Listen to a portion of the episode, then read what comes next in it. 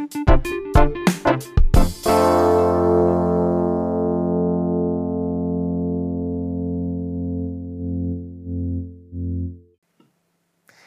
da sind wir wieder bei meinem Podcast Europa, wir müssen reden. Und heute rede ich mit René Repasi. Lieber René, schön, dass du da bist. Danke für und, die Einladung. Äh, dass äh, wir heute über Europa sprechen können. Und zwar mit einem quasi zweifachen Experten. Du bist hier Mitglied äh, im Europäischen Parlament für die SPD.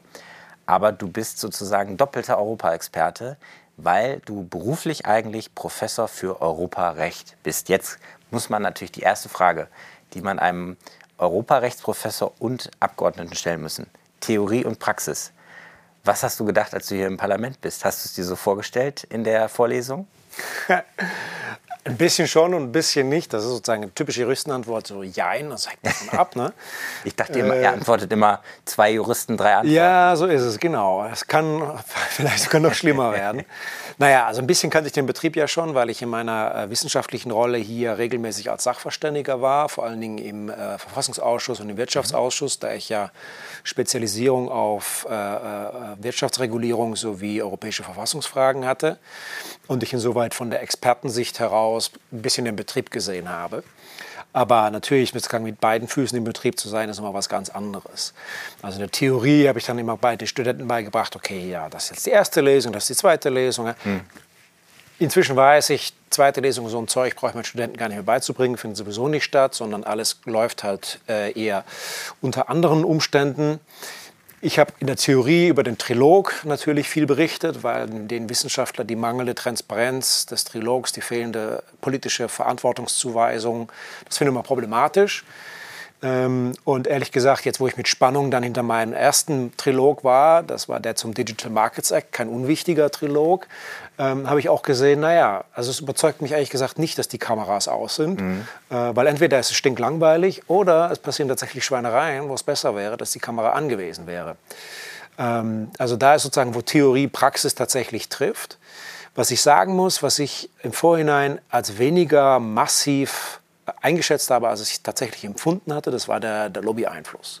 Mhm. ich habe natürlich mit dem äh, Binnenmarktausschuss, mit dem Wirtschaftsausschuss, dem Rechtsausschuss drei Ausschüsse, die auch massiv lobbyiert werden, vor allem der Rechtsausschuss wegen Lieferkettengesetz und so. Also wird man auch ziemlich bombardiert. Ähm, aber die, die, die Art und Weise, was es da für subtile Techniken gibt und sonstiges, ja, da gab es schon einen Praxisschock. Mhm. Jetzt haben wir, hast du gerade den Trilog angesprochen, vielleicht einmal für die äh, Zuhörer ganz kurz. Ähm, Trilog, drei quasi Partner, nämlich die Kommission und die beiden Gesetzgeber, also Rat und Parlament, verhandeln meistens lang in der Nacht, wie du schon gesagt hast, hinter verschlossenen Türen. Und kannst du mal, jetzt habe ich mal den Europarechtsprofessor hier, da muss ich natürlich sagen, könntest du mal erklären, wie das ordentliche Gesetzgebungsverfahren eigentlich funktionieren würde? Also wenn wir nicht den Trilog vorneweg machen würden? Ja, also das Gesetzgebungsverfahren läuft natürlich damit, dass die Europäische Kommission das Vorschlagsmonopol hat. Also muss sie den Vorschlag, den Gesetzgebungsvorschlag ins Verfahren einbringen. Das wird dann an Parlament und Rat übersandt. Und dann müssen sowohl Parlament als auch Rat ihre Position festlegen. Formal gesehen läuft das so ab, dass zunächst das Parlament am, äh, den Ball hat. Das heißt, seine Position in Form von Änderungsanträgen festlegt. Diese Position wird durch den Ausschuss vorbereitet und muss durch das Plenum abgestimmt werden. Mit der äh, und formal wäre es dann so, dass das Parlament diese Änderungsanträge an den Rat schickt nach Plenarabstimmung. Der Rat sich dann dazu positioniert.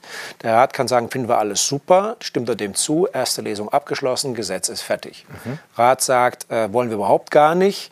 Äh, oder sie ändern die Änderung des Parlaments ab, dann ist die erste Lesung abgeschlossen mit Dissens und es geht in die zweite Lesung. In der zweiten Lesung müsste jetzt das Parlament auf der Grundlage der Rats, des Ratstextes Textes nochmal entscheiden, übernehmen wir so, wie es ist, dann ist alles gut und abgeschlossen oder lehnen wir es ab oder verändern wir es. Und äh, das ist jetzt das Besondere, ähm, äh, mit der zweiten Lesung könnten wir endgültig ablehnen. Mhm. Das können wir nämlich in der ersten Lesung gar nicht. Mhm. Die erste Lesung kann nie eine Ablehnung beinhalten. Äh, deswegen ist auch das Quorum anders. Während wir die erste Lesung mit, einer, äh, mit der relativen Mehrheit der anwesenden Mitglieder machen können, brauchen wir für das Ende der zweiten Lesung die absolute Mehrheit. Und das ist der Grund, warum auch das Parlament ein Interesse am Trilog hat. So hätten wir aber jetzt diese absolute Mehrheit, geht es wieder an den Rat zurück. Der kann es entweder wieder übernehmen, total ablehnen oder abändern. Und im Falle des Abänderns kommt es dann zu einem Vermittlungsausschuss, der dann äh, sich aus Repräsentanten des Parlaments und Rates zusammensetzt und die müssen eine Einigung finden. Und wenn das nicht der Fall ist, ist das Gesetzgebungsverfahren gescheitert. Wow, das ist gut, wenn man mal einen Europarechtsprofessor im, im Podcast hat. Jetzt gibt es hier manche, die sagen, dieser Trilog, wie du es auch schon gesagt hast, so ein bisschen äh, hinter verschlossenen Türen, was kommt da raus und so weiter. Manche sagen, lass uns doch mal wieder mehr ordentliche erste, zweite Lesung machen, dann würde, müsste man sehen, das ist die Position des Parlaments, das macht der Rat, das äh, macht wiederum das Parlament. Ähm, und mir kam dieser Gedanke oder ich habe diese De Diskussion äh, zum ersten Mal wieder stärker gehört, als es jetzt um die ungarische Ratspräsidentschaft äh, ging, weil da einige Kollegen sagen, mit denen wollen wir eigentlich, wollen wir in so einem geschlossenen Raum mit Ungarn irgendwie über relevante Dinge eigentlich verhandeln, was tatsächlich im zweiten Halbjahr dieses Jahres auf, äh, auf unsere Agenda kommt, weil die ungarische Ratspräsidentschaft dann ja ansteht. Äh, oder wollen wir eigentlich da einfach sagen, wir beschließen eine Position und schauen dann mal, was der Rat macht, was Ungarn macht? Ähm, meinst du, das wäre ein, ein, guter Weg äh, oder, oder wie siehst du das, äh, das Thema insgesamt? Also ich persönlich würde sagen, ja, das ist ein guter Weg. Als Wissenschaftler habe ich immer gesagt, der Trilog war am Anfang mal eine gute Idee, das Gesetzgebungsverfahren effizienter zu machen, weil wir als Parlament, wie gesagt, unter anderen Mehrheitsanforderungen dann arbeiten können, mit der, mit der einfachen Mehrheit und äh, nicht mit der absoluten Mehrheit. Ähm, und dann äh, simulieren wir im Prinzip eine erste Lesung. Ja. Das ja. Trilogergebnis ist dann die Parlamentsposition äh, und der Rat stimmt nur noch zu und bums, erste Lesung ist vorbei. Und, äh, aber das hat sich so hat sich verselbstständigt. Mhm. Ja. Viele Kolleginnen und Kollegen wissen gar nicht, dass es sowas wie eine erste und zweite Lesung überhaupt gibt. Ja. Dass man sozusagen die Option hat, einfach zu sagen, that's it, wir gehen ja. jetzt in eine zweite Runde. Ähm, und insoweit die ungarische Ratspräsidentschaft insoweit für was Positives mal zu nutzen, nämlich mal ein bisschen mehr wieder erste Lesung auszuprobieren und, und dadurch sehen, auch mehr Transparenz dadurch mehr Transparenz zu schaffen, so ist es ganz genau. Weil das ist ja der Punkt. Ne? Mit, der, mit der ersten Lesung sagen wir, das sind die Parlamentspositionen, das sind die Ratspositionen. Und dann schauen wir in der zweiten Mal, wie gehen wir dann damit um. Und da kann der Bürger, die Bürgerin viel besser Verantwortung politisch zuordnen, wer eigentlich was zu verantworten hat. Manchmal kommt beim Trilog was hinten raus, was weder Rat noch Parlament vorher irgendwo hatten. Und ja. man kann es nicht wirklich zuordnen. Und insoweit, ja, lass, wenn man mal wieder erfahren kann, wie erste Lesung funktioniert und dass das eigentlich echt einen Mehrwert hat, ja, könnte da sogar tatsächlich eine Chance in der ungarischen Ratspräsidentschaft bestehen. Die ungarische Ratspräsidentschaft als Chance, ja, das ist ja mal sehr, sehr, sehr positiv. Aber vielleicht, wo wir da bei dem Thema gerade sind, auch da, weil wir da mal äh, öffentlich auch mal gemeinsam drüber diskutiert haben und da, glaube ich, auch sehr einer Meinung waren, das ist natürlich eigentlich äh, katastrophal, ne? ja. dass jetzt äh, Ungarn auch da wieder für die Hörer, die nicht immer schnell wissen, was ist Ratspräsidentschaft und sonst was, rotiert ja. Äh, alle Mitgliedstaaten haben in der Regel einmal alle paar Jahre für ein halbes Jahr die Ratspräsidentschaft äh, inne und sind dann sowas wie der, kann man sagen, der Vorsitzende, der Schiedsrichter. Sie versuchen im Rat irgendwie die Tagesordnung zu machen, zu leiten. Sie versuchen Kompromisse zu finden. Sie, sie leiten die Verhandlungen mit dem Parlament im Trilog. Also eigentlich eine total wichtige Aufgabe. Und das gibt man jetzt quasi dem Schulhofschläger Orban, der dann da den Schulleiter spielen soll. Ähm, pff, äh, da fragt man sich auch, wie geht das zusammen? Und da gab es kluge äh, Kollegen von dir, die vorgeschlagen haben, wie könnte man das verändern? Ja, genau. Also das war ja vor allen Dingen Kollege John Morain von mhm. der Rijksuniversität in Groningen, ähm, Ach, man sieht schon, dass ja. du in Rotterdam Genau, mein äh, Lehrstuhl ist in Rotterdam, deswegen äh, ist das Niederländisch noch da. Also für alle nicht niederländischsprachigen, die Reichsuniversität in Groningen. Das klingt auch gleich ganz... das hat ja, Niederländisch viel besser geklungen. Genau, Reichsuniversität Groningen. Da sind wie viele drin. ähm, genau, der hatte, der hatte äh, für die, fürs Meyers-Komitee eine mhm. entsprechende Studie geschrieben mit ein paar Überlegungen, wie man damit umgehen kann. Und da gibt es sozusagen eine Soft-Variante, Variante, äh, weil in den Verträgen steht tatsächlich nur drin, was du gerade geschildert hast. Also ein Land kann äh, die Präsidentschaft haben. Wann ein Land die Präsidentschaft hat, ist allerdings durch die Verträge nicht vorbestimmt, sondern ist in einer Ratsentscheidung festgelegt. Und diese Rotation, diese Liste kann man auch ganz unproblematisch wieder verändern. Mhm. Das heißt, das wäre so die einfache Lösung, Ungarn nach hinten zu schieben. Aber irgendwann mal ist halt Ungarn dann doch dran. Ne? Und mhm. dann kann man sich die Frage stellen, okay, ist jetzt die kommende Ratspräsidentschaft vielleicht die ungefährlichste, weil am wenigsten zu machen ist und so. Naja, und dann ist die Folgefrage, Frage, kann man eigentlich Ungarn komplett von der Ratspräsidentschaft ausschließen? Und da hat, sich dann, hat man sich dann entzweit. Äh, ich denke, dass es sich rechtlich durchaus argumentieren lässt, dass wenn jemand nicht die Interessen der Europäischen Union vertritt und äh, zu, äh, in der Lage ist zu vertreten, dass so jemand auch komplett von der Ratspräsidentschaft ausgeschlossen werden kann. Aber das ist nicht unbedingt die Mehrheitsmeinung hm. der Juristen. Ja, ich meine, du hast es richtig gesagt, wenn jemand nicht die Position der Europäischen Union vertritt, Viktor Orban ist jetzt vor kurzem da, mit, haben wir alle gesehen, wie er mit Putin da Handshake gemacht hat.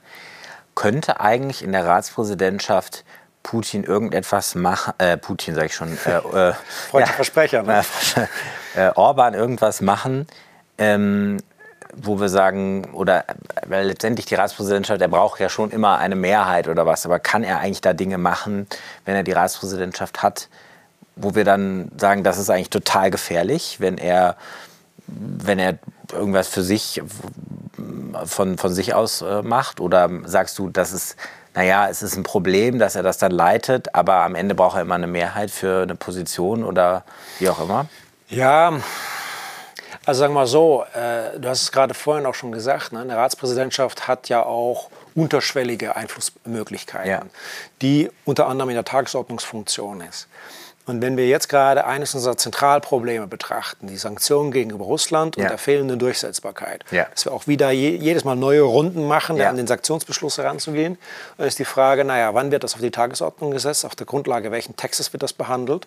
Und hier ist äh, ganz zynisch gesagt, Time is Money. Mhm. Das heißt, wenn hier die Sachen hinausgezögert mhm. werden, bedeutet jeder Monat, in dem gewisse Dinge nicht besprochen werden können oder falsch besprochen werden, dass ein gewisses Unrechtsregime äh, fortbestehen kann kann. Das ist vielleicht ein etwas krasses Beispiel, aber das zeigt, wo die Tagesordnungsfunktion einer Präsidentschaft dazu führen kann, dass Dinge verzögert werden, die dann einem Putin in die Hände spielen können.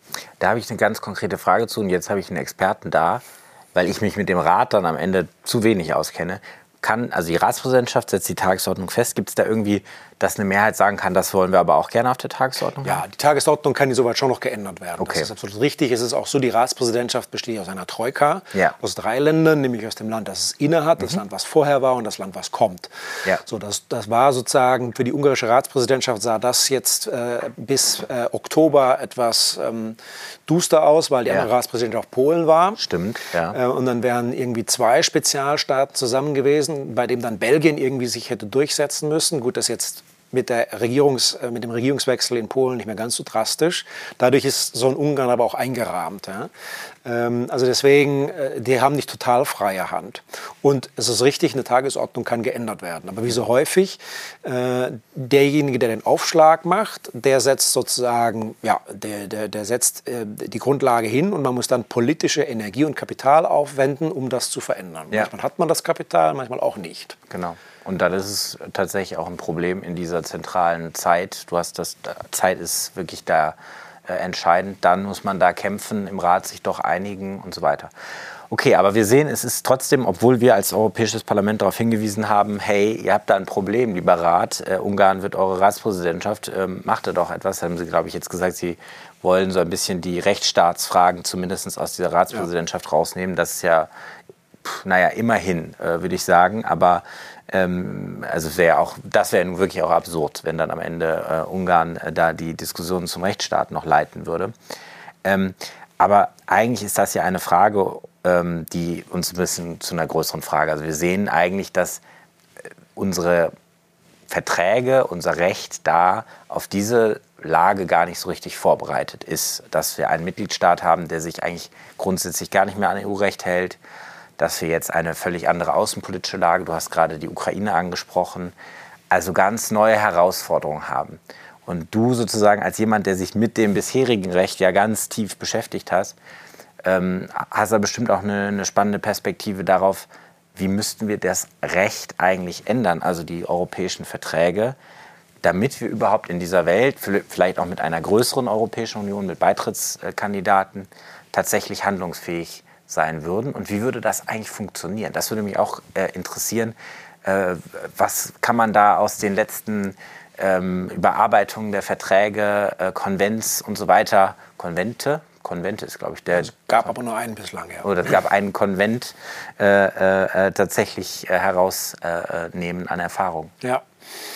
Also zunächst einmal ist es weniger eine rechtliche Frage als eine politische Frage. Wenn wir sozusagen die Mehrheit aller Mitgliedstaaten haben, die Verträge zu ändern, dann können wir ja ziemlich viel machen. Das ist ja. das Primärrecht, da können wir eigentlich an alles ran. Und insoweit muss man, äh, ist es auch ein Punkt, wie man politisch für sich einschätzen muss, wie weit wollen wir gehen und was für eine Art von Union sind wir eigentlich. So, und da fange ich sozusagen vielleicht als erstes mal mit an. Wir hatten äh, bis zum Lissabonner Vertrag auch noch nicht mal die Möglichkeit, dass ein Mitgliedstaat aus der EU austreten kann. Das ist beim Lissabonner Vertrag erst mit hineingekommen, indem man dann gesagt hat, es erhöht die Unterstützung der Union, wenn ein Mitgliedstaat auch die Fluchtoption hat. Äh, während wenn er dazu gezwungen ist, drinnen zu sein, dann ist die einzige Art und Weise, wie ein Mitgliedstaat sich wehren kann, ist permanent Obstruktion, äh, Obstruktion zu machen. So, so haben wir dann Brexit halt bekommen. Ja. Brexit war sozusagen eine Konsequenz des, äh, der, der Lissabonner Vertragsänderung. Aber man hat eben, wie gesagt, äh, in der Theorie sich überlegt, bis zum Lissabon, nee, wenn du einmal dabei bist, dann gibt es eigentlich nur einen Weg, nämlich ja. der zur fortschreitenden Integration. Und deswegen ist denklogisch ein Austritt überhaupt nicht dabei. Daher haben wir auch keinen Euro-Austritt, weil der Euro sozusagen noch in der gleichen Logik arbeitet. Und ähnlich ist es dann mit dem Rausschmiss.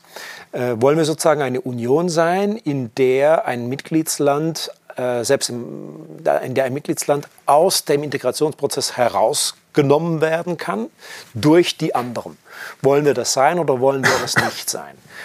Ähm, da habe ich persönlich die Neigung dazu zu sagen, das wollen wir nicht sein. Das, ich bin aber vielleicht, weil wir natürlich Ungarn hier als, als mhm. äh, den, den Paradefall haben, ein bisschen ähm, äh, biased, weil ich selber ja ungarischer Abstammung bin. Mein Nachname ist ungarisch, mein Vater ist Ungar.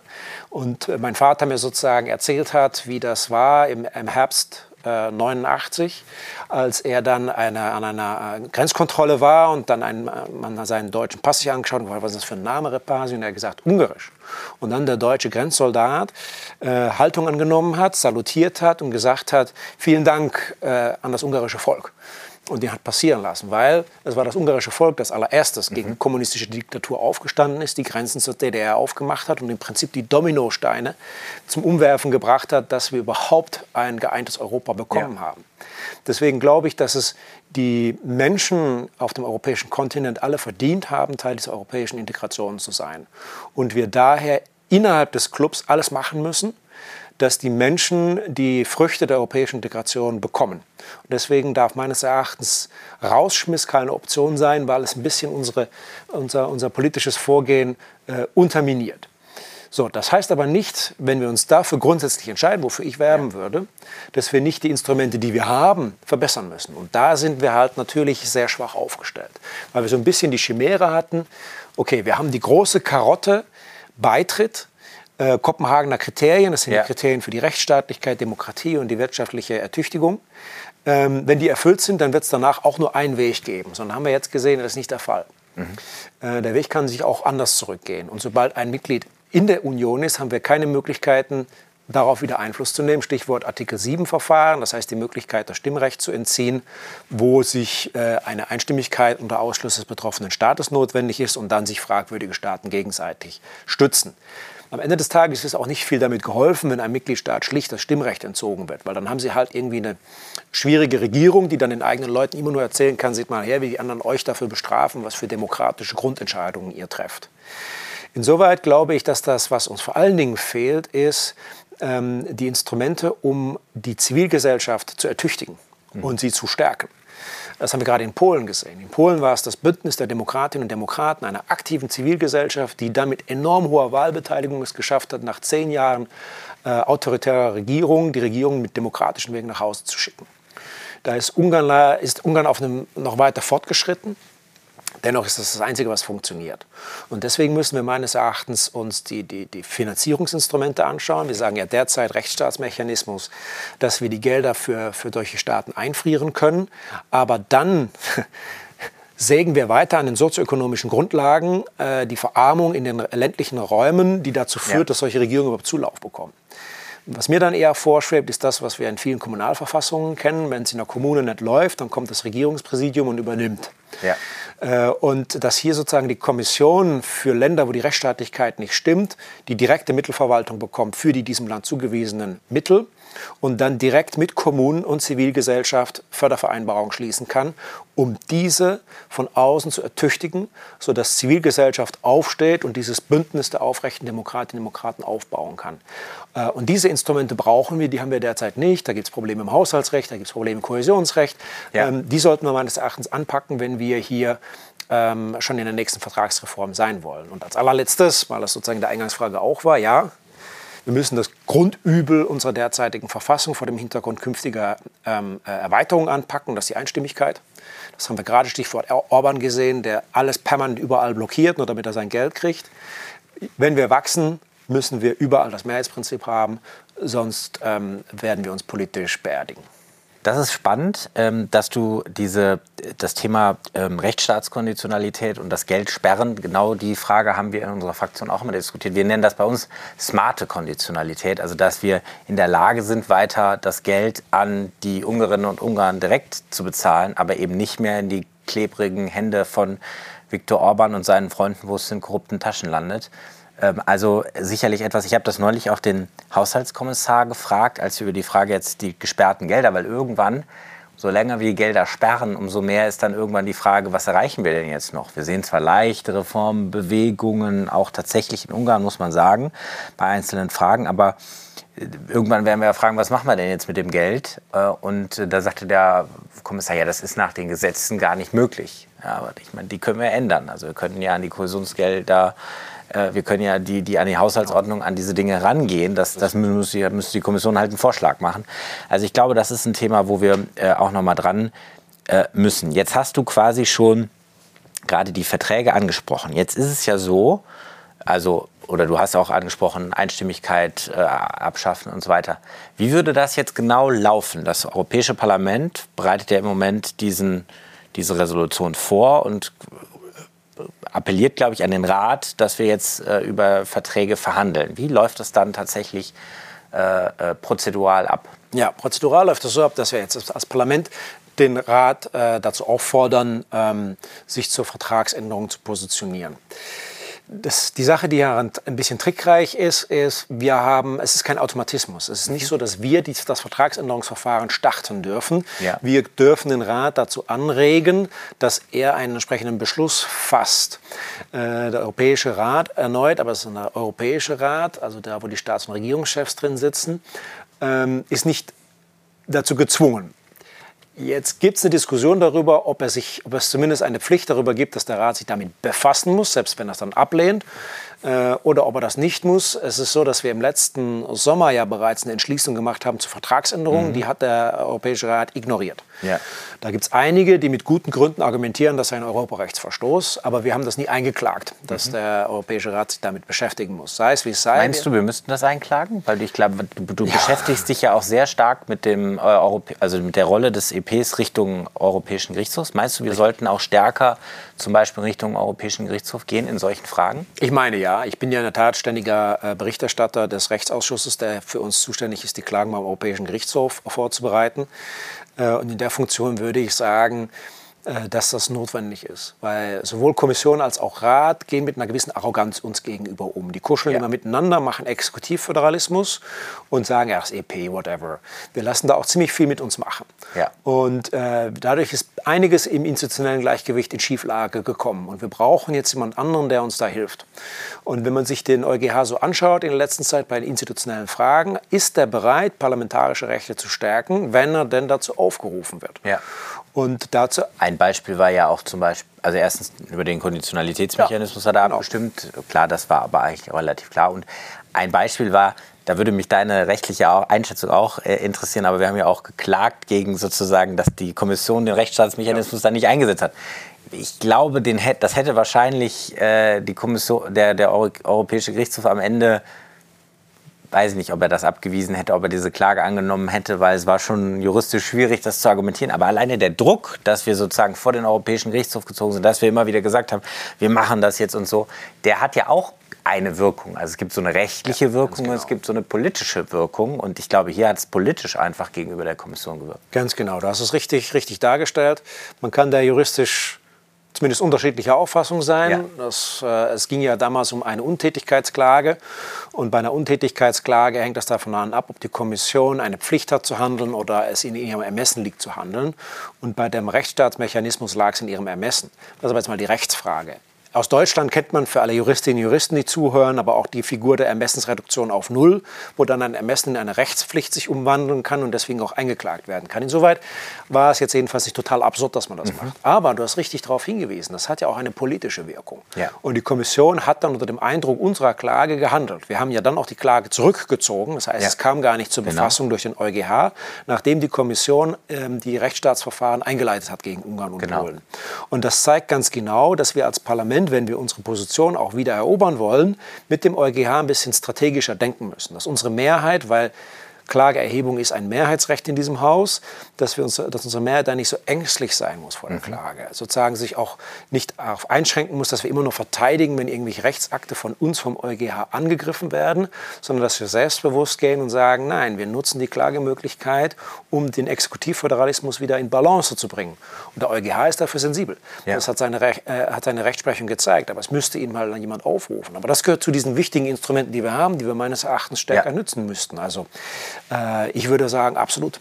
Da bin ich völlig bei dir. Ich glaube, vieles, was im Vertrag von Lissabon drin steht, nutzen wir ja auch Richtig. noch nicht voll aus. Also ich finde dann immer auch spannend, wie dann hier immer riesige Reden und, und so weiter und so fort. Und dann fragt man die Kollegen, wenn es dann mal an so Sachen wie äh, Misstrauensvotum gegenüber der Kommission, da sind alle immer total vorsichtig und so. Und da denkt man auch, naja gut, also wir müssen auch die Möglichkeiten, die uns die Verträge geben, auch als Parlament dann mutig mal nutzen, weil sonst werden wir auch mit zusätzlichen Möglichkeiten vielleicht wenig erreichen. Was nicht heißt, dass wir nicht auch an die Verträge äh, grundsätzlich äh, ran müssten, auch aus meiner Sicht. Aber äh, finde ich ganz, ganz spannend und würde ich auch so sehen, dass das Parlament eigentlich viel stärker ähm, da noch agieren würde. Jetzt haben wir über Rechtsstaatlichkeit, äh, über deine Rolle als Europaprofessor gesprochen und, und deine Expertise da über schon ein bisschen die Verträge. Was ich immer, eigentlich immer zum Abschluss dieses Podcasts frage, ist so eine kurze Vision von dir. Wenn du jetzt mal 20, 30 Jahre weiterdenken würdest, wie sieht die Europäische Union dann aus? Möglichst präzise und knapp auf das, was dir am wichtigsten ist. Was mir am wichtigsten ist, wäre, wenn wir tatsächlich visionär so mhm. lang gucken können, die Vision, die mich antreibt, ist das, was man gemeinhin als Europa der Regionen umschreibt. Ich halte es für extrem wichtig, dass wir Politik nah an den Menschen machen. Das ist aber im Schwarzwald anders als in Karlsruhe. Da spreche ich von Baden-Württemberg. In ganz Europa sind die Unterschiede noch viel größer. Das können aber unsere Kommunalpolitiker und Kommunalpolitiker sehr gut. Äh, das heißt, dass die äh, auch die entsprechenden Möglichkeiten bekommen. Dass aber gleichzeitig bei den globalen Herausforderungen, die wir haben, Finanzglobalisierung, äh, Klimaherausforderungen, Fragen des, der Daten, Fragen der geopolitischen Sicherheit, da kann auch in Deutschland allein nichts ausrichten. Das mhm. sind Fragen, die Europa machen muss. Und wenn man sich das so betrachtet, sind eigentlich der Nationalstaat und das Bundesland nur noch unnötige Verwaltungseinheiten, ähm, sodass wir eigentlich, visionär gesprochen, die mal abschaffen könnten. Sozusagen mit einer Vision, wo sagt, er muss echte politische Macht auf der Kommune äh, sein, wo Kommunalpolitiker tatsächlich handeln können und ein Europa, das ihnen ermöglicht, handlungsfähig zu sein. Das wäre meine Vision. Super spannend. Dafür müssen wir über Europa und genau über solche Visionen reden. Das machen wir in meinem Podcast Europa, wir müssen reden. Schön, dass du da warst. Vielen Dank. So, ich hoffe, der Podcast hat euch heute wieder gefallen. Wenn ja, dann lasst doch einfach eine gute Bewertung da, teilt den Podcast mit Freunden oder schreibt mir Feedback in die Kommentare. Sehr gut.